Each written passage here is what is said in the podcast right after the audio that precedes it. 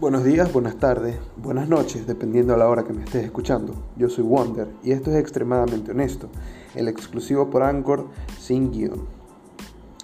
El tema que nos trae hoy aquí es una mera opinión sobre esa cantidad increíble de películas que a lo largo de la historia de la humanidad nos han estado impresionando. Este podcast va a ser sobre películas como saben, estos podcasts que yo realizo aquí en Anchor son totalmente libres de guion, son sobre lo que a mí me van saliendo de la mente, sobre los temas que yo voy tratando. En este caso, me provoca hablar un poco de las películas. Las películas, la verdad, son un medio de entretenimiento muy amplio, muy vasto y muy divertido si le tomas el tiempo de aprender sobre ellas y aprender cómo se han hecho.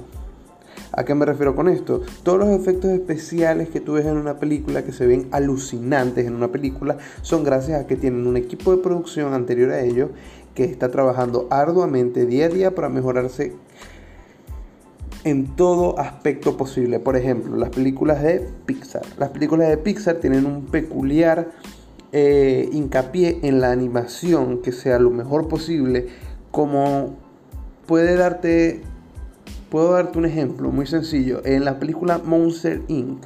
Ustedes saben, esa película icónica para niños muy buena, muy chévere, con la niña Wu, el monstruo Soli y el monstruo Bai Wazowski. Disculpen. Esta película, cada pelo de Sullivan, o sea, de Soli, del monstruo azul con morado, está animado. ¿Cómo lograron esto? Bueno, Pixar creó un programa especialmente diseñado para hacer la animación del pelo, que son miles de cabellitos chiquitos, cada uno de ellos está animado. Esto siendo que Soli es el personaje más difícil de animar en todo Pixar. Pero nada más se queda ahí, no. La verdad es que Pixar tiene una gran historia con personajes que están muy bien animados, ya sea en Valiente, cada cabello de la protagonista está animado. O sea también en la película Zootopia, en donde cada pelaje fue estudiado precisamente para ver cómo reaccionaría no solo ante la cámara, sino ante los diversos escenarios que presenta la película. Por ejemplo, cuando se moja, cuando hay una ventisca, cuando hay una lluvia de arena, el personaje y el pelo actúan de diferentes maneras en estas situaciones. Por eso yo digo que la animación en las películas, no solo, sé que no solo en las películas, pero mayormente en las películas, se toma como un trabajo muy a la ligera, pero en realidad es un trabajo muy arduo y difícil. Es más bien como el stop motion. Yo soy muy fanático de las películas en stop motion. La, mi favorita, sin lugar a dudas, aparte de Coraline, es el cadáver. Disculpen. Es, perdón, disculpen. Es el extraño mundo de Jack. El extraño mundo de Jack es una película en stop motion y también estaría la, los Boxtron. Son películas en stop motion. ¿Qué es el stop motion? Es una animación en stop, valga la redundancia, pero ¿cómo funciona? Tú mueves un poquito el brazo, ¡pum! Ahí sale un corto, otro poquito, pum, otro corto, y así, y así, y así, hasta que salga la animación completa. Esto obviamente se vuelve arduo, difícil, cansino, pero al final deja una estética y un diseño muy, muy, muy lindo, muy atractivo. Por eso es que yo valoro tanto esta animación en stop motion. Yo sé que es muy complicado de hacer y se toma mucho tiempo haciéndola. Pero al final queda un estilo que tú dices, malayación, dices, conchale, qué estilazo. También podemos hablar de ciertos, eh, ¿cómo se dice? Ciertos, ciertas cosas que ya se dan por hecho en películas, como por ejemplo que el protagonista o el héroe de la historia siempre conserve al amor de su vida. O que por ejemplo películas de terror siempre mate primero al negro o a la rubia. Nunca falta en una película de terror una rubia que esté así toda buena, toda deliciosa y pum, se muere primero. Porque encima de esta personaje, esta rubia, siempre es muy torpe. Es muy torpe y yo no entiendo por qué. ¿Por qué tiene que ser tan torpe? O sea, es algo que alguien hizo un día y quedó como, ah, qué joda, vamos a seguir haciéndolo. Pero nadie con sentido común se metería en las situaciones tan torpes que se mete esta protagonista.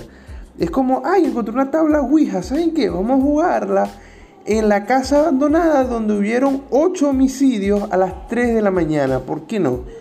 A mí me suena una buena idea, la verdad. Y bam, boom, se mueren todos. Obviamente que se van a morir todos. ¿Quién en su sano juicio dice eso? Yo consigo una tabla Ouija y la voto para coño, porque yo sé que esas vainas no traen nada bueno, de verdad. Nada bueno traen esas vergas.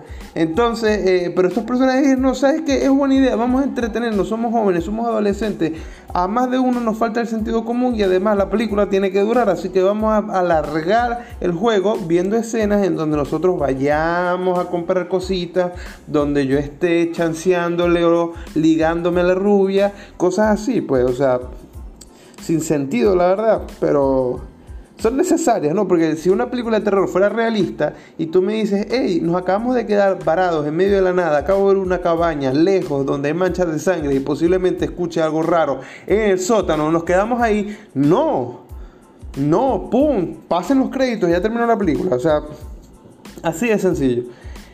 Eh, también me gustan las películas tipo documental las películas tipo, tipo documental encontrado. Esa, eh, este tipo de películas de terror de metraje encontrado usualmente tienen un toquecito así de, de más inmersivo porque estás viendo en primera persona lo que el camarógrafo está viendo. Películas como Rec o como eh, eh, Fenómeno Siniestro. Discúlpenlos, son mis muletillas, las tranquilas. Están ahí por algo. No, mentira, son errores míos que yo tengo, o sea, soy humano, puedo tener errores. Entonces, eh, por ejemplo, en fenómenos siniestros, abusan de, esto del poco sentido común. ¿Por qué? Porque los protagonistas se meten en un manicomio abandonado en donde han habido suicidios, asesinatos y posibles lobotomías con un poquito de brujería, ¿ok? Para que no conozca la película, muy buena, se la recomiendo. Eh, Fenómeno Siniestro. Bien, si tú me dices, Wonder, mira, sabes, eh, no sé por qué, no sé por qué, pero quiero ir a un lugar embrujado en donde pasaron cosas muy malas y donde posiblemente haya rituales satánicos. De noche y pasar la noche ahí. ¿Me acompañas? No. Claro que no, pedazo de pendejo animal. O sea, ¿por qué te voy a acompañar? No quiero acompañarte. Se escucha horrible, se escucha de la verga. No te voy a acompañar. Y él va y se muere, obviamente. Y yo en el funeral, en el funeral cuando su madre me diga por qué no fuiste con él, yo le voy a decir, señora, yo tengo sentido común. No solo porque posiblemente esté, muy posiblemente esté embrujado esa vaina. No, no, no, no, no. Porque esa vaina lleva abandonada un breguero de tiempo. Y si me te dicen que hay rituales satánicos, de seguro hay gente muy peligrosa ahí adentro. Y yo no quiero toparme con esas personas porque de verdad me, me, me, van a navajear. Aquí como en el barrio, en el barrio aquí manejamos las cosas, las resolvemos a navajazo ¡pum! apuñala ahí abajo la costilla para que me duele. Y me usan de sacrificio humano.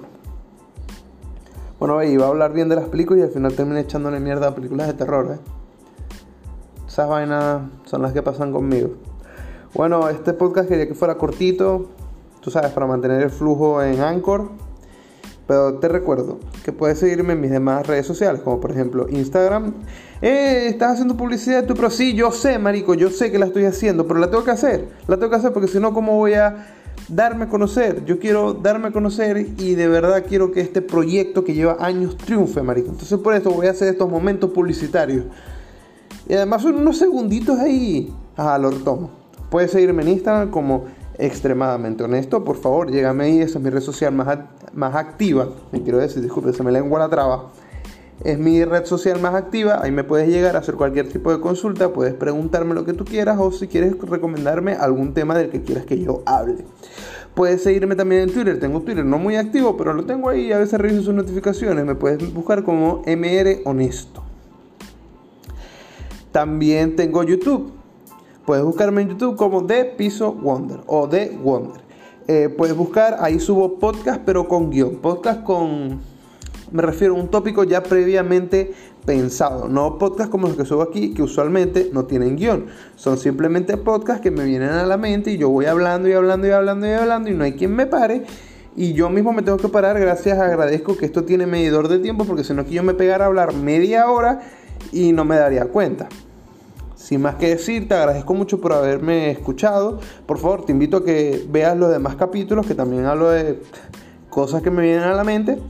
Y bueno, esto es el final. Muchísimas gracias, espero que pases muy buen día, muy buena tarde o muy buena noche.